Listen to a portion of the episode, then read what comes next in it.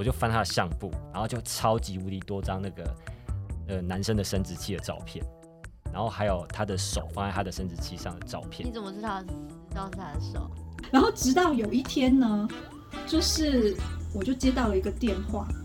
是一个泰国的女生，然后她讲英文，然后她就说，呃，我是从这个男生的手机里发现你的电话的，我想要问他你跟他是什么关系？我说我是他女朋友，然后他说、哦我也是他女朋友哎、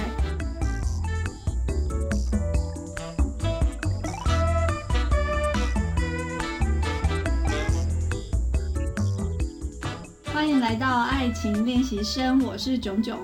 我是阿猫，我是对所有事情都很困惑的明白。好，我明白。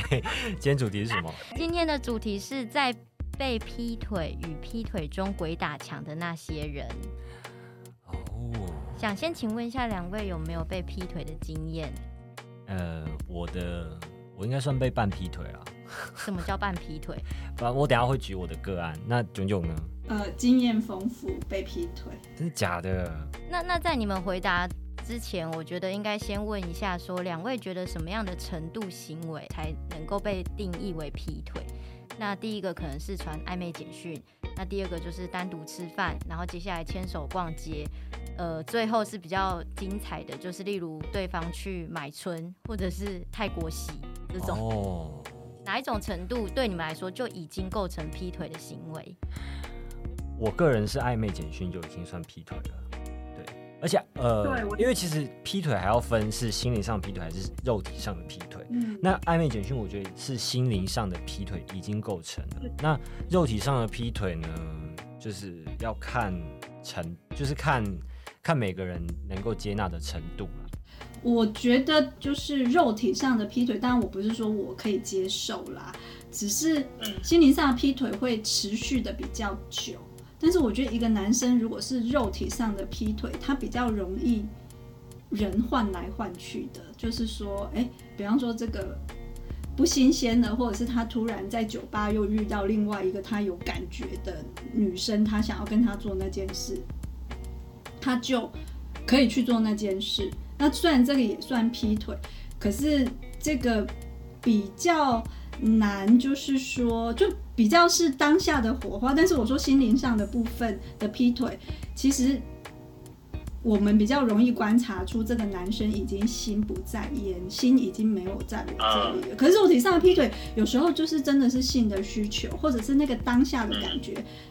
就男生的确是很多都可以性跟爱分开嘛，他做完有些真的是无感的，所以你说什么泰国喜这些，我就觉得我就把它归类为是一夜情啊，或是什么的。对，那你觉得刚刚刚那个明白说的，你觉得到哪个程度，你认为是已经是劈腿了？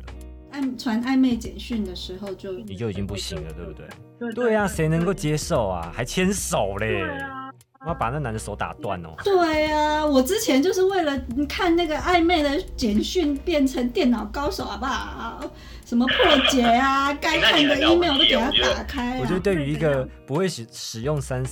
三 C 产品的人，愿意为了这件事情去去了解，我觉得非常厉害，可是他很会用三 C 产品啊，是吗？他是三 C 产品女王。没有啦，就是现在，哎呦，肯定就是有那个被练习的过程，才变成三 C 女王的好不好？对啊，这破解密码肯定是都是训练来的啦。好，那我想要问一下，呃，就从阿猫开始好了，因为他刚刚说 P 一半，我不懂什么叫一半，那可以聊一下说你是在什么样的状况下发现你被劈了一半的腿吗？就是我有其中一任是那时候我们交往一年的时候，我们的感情到了一个临界点，就是我们两个的状态都不是非常的好，还是觉得对方很重要，只是呃不够了解对方在想什么，就是他不懂我在气什么，然后我不我我也不明白为什么他不知道我气什么这一些事情，反正就到两个人都是到了一个呃快要溃堤的状态。然后有一天，因为呃我那一任那一任女朋友她有去呃大陆留学过一年，然后她那时候就跟我说，哦，她那边有朋友生日，她想要过去那边帮她过生日，然后然后就跟我说她要去，好像五天还一个礼拜，然后就是我见不到你一个礼拜了，然后这一个礼拜我们也不可能把事情讲清楚啊，所以等于说又要再拖一个礼拜。然后后来他就去了，然后去了之后呢，他也我们也没有联络，他只有跟我说哦他到了，然后他朋友朋友们来接他了，我就哦好，然后我们中间也完全没有任何联络，然后到后来我就放我就有点放软了，就是坐了客运，然后我到机场去接他，接完他，然后我们就在他台北的家，我就去住他家这样子。然后那天晚上我们就要睡之前，我就我就不知道哪根筋不对，你知道吗？我就是想要看他的手机。然后因为他也他也把他的手机什么都设我的密码什么的，然后他也很平常也就是 OK，他我要看我要看手机，他都会让我看。但那天晚上我觉得就觉得很奇怪，我就想看，就是我就翻他的相簿，然后就超级无敌多张那个呃男生的生殖器的照片，然后还有他的手放在他的生殖器上的照片。你怎么知道知道是他的手？又不可能是别人的手啊，就是他的的那那些照片。但是我后来看到了，我就我就是真的吓傻，我真的吓到翻，然后我心跳，我第一次知道说，哦，原来原来就是发现对方劈腿或者发现对方偷吃的那个心跳反应是什么，就是炸快，我大概平均心跳大概快三百吧，噔噔噔噔噔，然后我的身体跟手都在发抖，然后我就吓到不知道该怎么办，然后他还装傻，他就装傻装没事说，哎，我们睡觉了，然后。我就我就我还很冷静，我说好，然后我去一下厕所，然后我就出他的房门之后，我就把我所有东西都收一收，然后收的差不多之后，我就要进他的房间拿我剩下的东西这样子，然后他就看我拿包包，他就很紧张，他说我要干嘛？我说我要走啦，可是那时候半夜好像两点还是三点这样子，然后我就说我要走了，然后他就说他就叫我不要走，然后我就。不，我才不管他，我就走了，然后我就冲出去，冲出门，然后那时候也没有也没有捷运，然后也没有车，然后我也没有办法去哪里，然后后来我就一个人在那个在他家附近的麦当劳，然后我在那边就一个人在那边哭，然后路人都觉得我是神经病，我就一个人在那边哭，然后哭哭哭到早上五六点之后，我才去搭最早的捷运，然后搭最早的车回我家。后来他跟我说他他们没有做那件事，他没有做，然后。他就是只有拍照，然后他没有做，但是我也相信他了，因为后来我们还交往一年半，又在交往一年半，我就跟你讲嘛，对不对？我就跟你说了，就是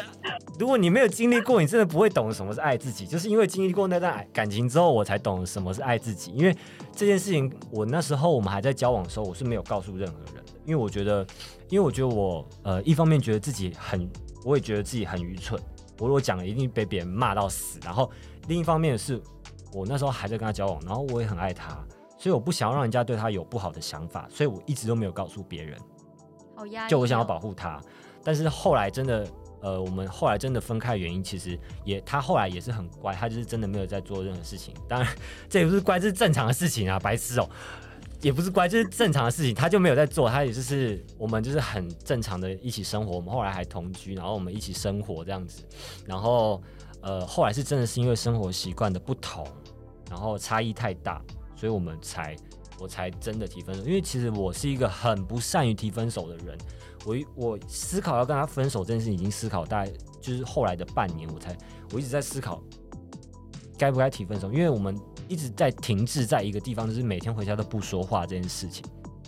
然后。后来我真的觉得没有办法再继续下去，然后他也很努力的挽回我，但是我就是不想。我觉得你到现在还很保护他，哎，因为他做这些事，你却觉得还是把他定义在劈腿只劈一半。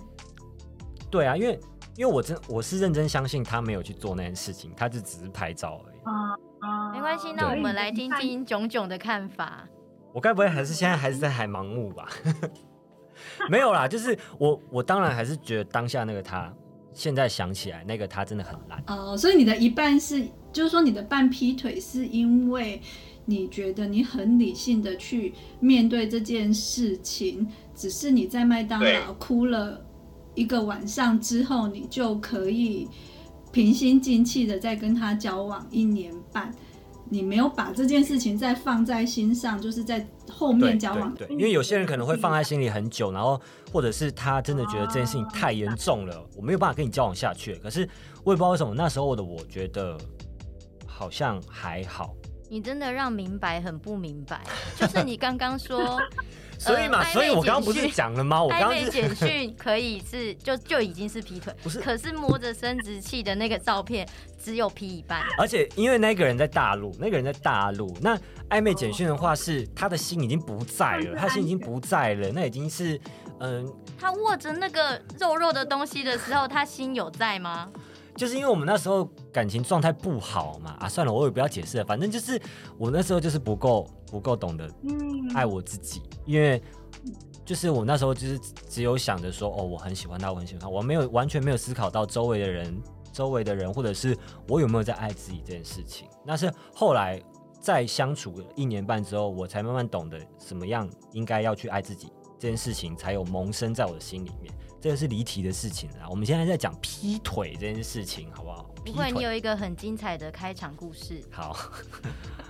那我们来听听看，炯炯有刚刚有讲说有很多的经验嘛？呃，简单蜻蜓点水的讲几个，就是比较呃轻，就是 够劲爆的啦，够劲爆的。没有轻描淡写的讲一些就是很很轻的那一种劈腿的那个经验，然后再循序渐进的到就是啊、太 over 的那一种。好，轻的劈腿哦，就是我我先讲，我不是这个人的女朋友，但是他已经有女朋友了，又劈腿我，这个我我也有经验，就是说，哦，明白，就是说，呃，总之就是这个男生，不管我是女朋友或者是另外一个女性的角色，这个男生都有超过一个以上的对象。那我有曾经扮演过这样子的角色的，对啊，就是比方说，可能我刚开始是不知道的，然后他就会。呃，就会很有兴趣的了解我啊，然后想要跟我交往啊，然后后来我发现了，可是因为那时候就是喜欢的程度已经越来越多了，所以我就会去合理化他的行为，甚至会觉得，有可能我们会在一起的。他一定是跟那个女生不适合，才会在对的时间跟我相遇。我们肯定非常有机会，所以我那时候就会有一个执念，一直去给自己洗脑。我是没有办法马上放下说，哦，我发现了，啊，我被来照啊，被宽薄和啊照啊，因为因为你怎么可以同时有两个人呢？我就会去合理化说，啊，他我们那时候会相遇，一定是有某种缘分的安排。你看我们多亲，不行不行，好浪漫，嘿啦，就是公啊，有什么办法嘞？好啊，也是有轻的对啊，也是要有经验才知道啊。对对对对啊对啊，就是练习生的过程嘛，总是会遇到同样的课题一直出现。然后我就是就然后比较更夸张的故事就是。我误以为我是他女朋友，因为我们已经同居了嘛。然后呢，因为我的前任要很常出差，去不同的国家，他最喜欢去的就是泰国。哦是说他去出差，然后在那边有一份工作，那当然我也不疑有他。然后呢，就是我那时候就会觉得说啊，反正他回来香港的时候，我就会很开心啊，我们就会过着一个就是好像小别胜新欢的时光。可是我也觉得很纳闷呐，为什么他一直去泰国，又跟我说他在那边有工作，我又觉得他好像是没工作他也。是去有去就多久啊？是内心啊，通常去都会去一到两个礼拜吧，或者是三个礼拜，就是就是我觉得是，可是他回来香港的时间是很短的。然后直到有一天呢，就是我就接到了一个电话，是一个泰国的女生，然后她讲英文，然后她就说。呃，我是从这个男生的手机里发现你的电话的，我想要问他你跟他是什么关系？我说我是他女朋友啊，然后他说、哦我也是他女朋友哎、然后我就说，可是你知不知道他回来香港跟谁住在一起嘛？他跟我住在一起、有啊，他有跟我讲啊，他说你是他室友，然后我当然就很生气嘛。然后可是，一样啊，就是我的爱情练习生，我那在练习生的那个状态下，你是不会醒的。我又开始合理化所有的行行为。那我也有质问这个男生，我是当场他说没有啊，这个女生骗你的啊，这但就是他们会用各种方式去去否定这些关系的啦，因为他不愿意离开我，肯定在我身上有嗯一些那个女生没有办法给他的东西。那这不是我们今天讲的话题哦。那可是呢，我也因为就是又一直为自己洗脑，所以后来就是这就是这样子的关系，大概又持续了呃快要半年吧。然后是这个泰国的女生很断然的决定把我的前男友就是踢出去，说我我没有兴趣，就是这种两边的关系，然后就是这个男生才摸摸鼻子的回来这样子。等一下，那那你们的这个半年的关系是，他还是跟那个泰国女生在一起吗？对对对，但是他会告诉我说他们其实是朋友，然后我也会洗脑这件事情，只是说因为我醒来了之后才知道，原来其实就就是在一起啊。哎、那你比我荒唐哎、当然啦、开玩笑。你还让他照常去泰国，很瞎哎、他他太瞎了。我觉得他是一个就是喜欢喜欢到处呃游走的人，所以其实他也不会把香港当成是一个他的呃有一个家的基地的感觉啦。反正他到他到泰国，他也可以马上把泰国变成一个他有归属感的地方。哦，那最后最后他那个女生放手了，那你是为什么放手？没有他放手之后，他就回到我身边呐、所以我们就继续在一起、那你们继续在一起，那最后分开原因呢？最后分开的原因就是我觉得，呃，就不是因为劈腿了，就是其他的，就是说他的其他的问题。因为我去就是观察自己为什么可以接受这件事的时候，我觉得我当下的容忍度是非常高的。那个不是一个称赞，那个就是容忍到完全践踏自己。所以我为什么会分开，就是因为我发现我居然可以践踏自己这么久，容许他不是只有劈腿，但还有其他的一些很夸张的行为，然后我都可以容忍。那我自己在哪里？对啊，我就是像一个微不足道的，就是灰尘这样，就是我自己都没有看到我自己，那我怎么可能会爱自己？可是当我找回力量的时候，我就想说，他妈的，你去死吧，给我滚出去！对啊，所以呃，对，所以分手的时候，我是把它当成是一个庆祝的。为什么？因为我觉得那是对我自己内在一个非常大的突破，就是嗯嗯我开始爱自己，我开始重视自己了。我觉得劈腿这件事情哦，因为呃，我本身是没有劈过腿，因为我就是我是一个道德感真的还蛮重的人，就是平常我单身的时候，我可以跟人家聊天，但是一旦我进入感情状态的时候，我会能尽量避嫌就会去避嫌。但是我现在要讲的是，就是劈腿这件事情啊，你你绝对绝对绝对你可以去恨这个，不管是男生还是女生啊，你绝对去可可以去恨对方，你觉得他绝对就是一个垃圾。你绝对可以去骂他，可以去讨厌他，但是呢，我觉得，嗯，当今天你被劈腿的时候，呃，你固然可以难过，你也可以呃伤心，但是呃，等到这件事情过后，我觉得呃不是要你去检讨自己啊，但是我觉得你可以也可以稍微的去思考一下，今天呃对方会劈腿的原因，你也可以去呃大概了解一下，哎、我今天是怎样？我太过于呃放任他了吗？我或者是我太过于束缚他了吗？或者是呃我我今天是不是有哪里我觉得有可能构成他会去劈腿这件事情？我觉得是可以去思考的。当然也有可能是他真的太花心了，那这个就撇除。但是有可能是你今天你太束缚他了，构成他有可能会去劈腿这件事情，你也可以去想想。我觉得啦。哎，我想小打岔一下，因为我呃也蛮常被劈腿，然后也被一个男朋友劈腿过五次。同一个男生劈对一次，嗯，对，然后呃想被骂是不我是？我曾。经，我曾经就哦是对，不明白，不明白为什么他能够劈腿我五次，然后我也能够原谅他五次，真的太嗯精彩了。劈腿五次不不难啦，原谅五次好像有点不容易。因为我想说我，我一直不断原谅他，我的朋友应该大家会合买一个贞节牌坊的那个牌子送给我。好，那就是刚刚阿猫讲的这个啊，我其实曾经有想，可是我发现，呃，这样子的建议让我我自己给我自己这样的建议，想说、哦我是不是要反省什么？后来我发现有一阵子我越想越痛苦，因为我就是那个完全不会去管另外一半的人，我也不会去查询，也不会去干嘛。嗯，然后，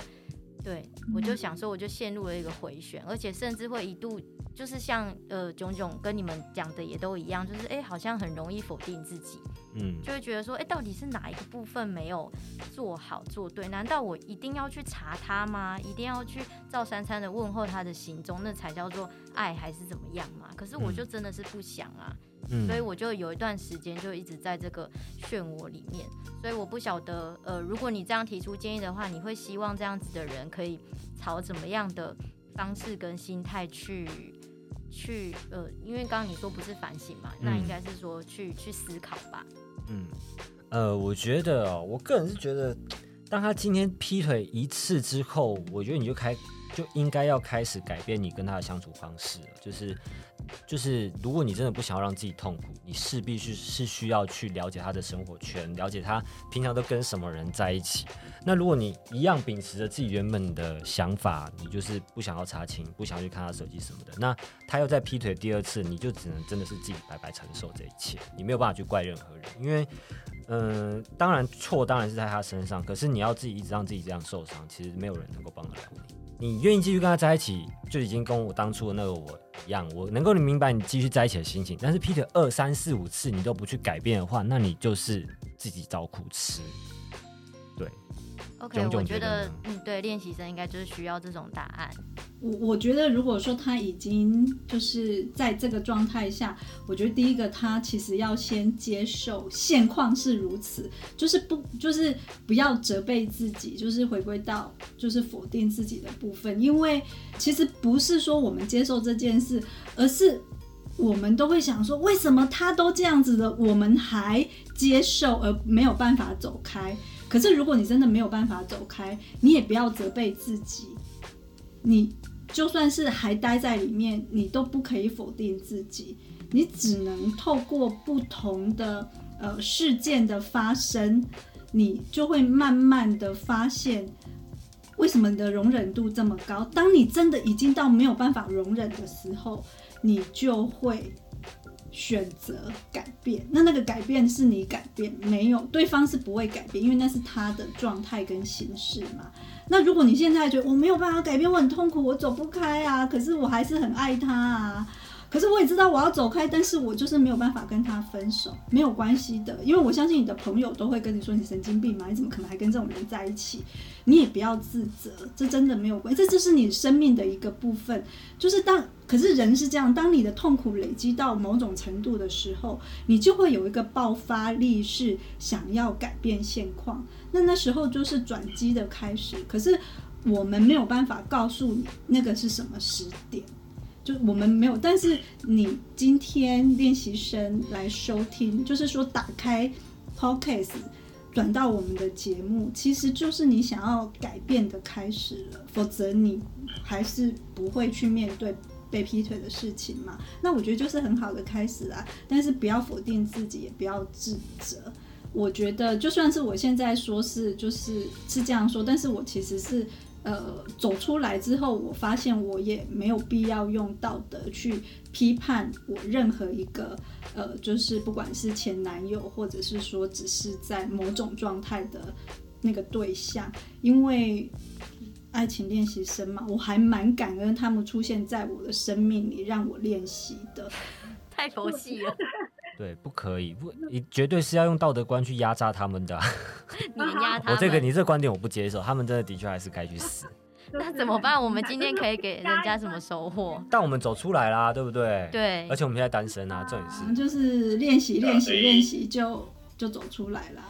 好，因为就是要到节目的最尾段了，你们有什么就是想要回馈给就是听众朋友？如果他现在深受其苦，或是他正在劈腿别人，真的觉得正在劈腿别人的呢，你就去死。当然还是有例外的案例，可是我就觉得，但是这件事情对我来说还是不对，好不好？这件事情还是不对，劈腿人就是真的该去死。你要么你就是先把前一段感情处理干净，你再去跟新的人在一起；要么就是你好好的对待一个人，然后当你真的觉得不适合的时候，你就跟他分开，你再去找新的人。你甚至可能，呃，一分开你马上有新的对象，我都觉得 OK，我都觉得 OK。但是你就是不可以同时间有三个人，劈腿人就是去死。那我觉得炯炯看的可能比较多，不是看不是看的比较多而已，还经历的比较多，好吗？对，因为很多人都会在深夜时间打电话给你求救。对啊，对啊，这就是劈腿的人，我觉得炯炯不用给意见了，他们就去死。你给炯炯，你给那些正在处于可能被劈腿，或者是他怀疑男朋友好像偷吃，或者是他曾经被劈腿过走不出来的人一些意见。很沉重，你给他们意见，他们不一定会参考啦。对，因为其实我我能我我其实觉得最中肯的意见就是说，很多事情会重复发生，或者是很多事情被劈腿的时间可以这么久，因为真的是有些人一旦发现被劈腿，他可以转身就走的，就他断舍离的很快的。有些人是没有办法，那你就要就是说，这就是一个很好的机会去，真的是去。观察自己为什么对于断舍离这件事情，你的反应这么慢，或者是说你觉得没有关系？可是就算没有关系也没有关系呀，因为当你开始责备自己的时候，你就会失去力量。当你渐渐的回到了做自己、认识自己之后，你就会越来越清楚，哦，这个人他不适合我，但是。我开始做自己之后，我拿回力量了啊！我有勇气了。没有一个人可以告诉你，你在成长这个练习生的过程中，什么时候可以出道。但是你只要有这个想法，那你就有一天会有出道的机会。如果你现在正在面临被劈腿这个状态，或是你被劈腿过，然后你走不出来的话，我觉得就用讲这些事情。非常困难，但是你一定要试着踏出那一步，就是尽管很小很小都好，你一定要先踏出，你才会懂得怎么样去为自己着想，怎么样找到自己的价值，甚至你一定要想着干老子或者是老娘，一定要过得比那个人好。就是今天你劈了我腿，但我也不会因此这样让我自己就是处于颓废的状态。你一定要过比他好，让他后悔。去做这样子很王八的事情，对，很好的建议，因为我就是像你这样子去过我的日子的，嗯，就一天一天把自己过得更比以前还要更好。对啊，你一定要懂得怎么爱自己，好吗？好，那如果你还有什么样呃你想要提出来的案例或者是个案，能够提供我们下一次拿来当我们的主题或拿来当我们讨论的项目的话呢，欢迎你在我们的下面留言，好吗？那就谢谢大家今天收听喽，我是阿猫。我是炯炯，我是明白，拜拜，我们下次见，拜拜。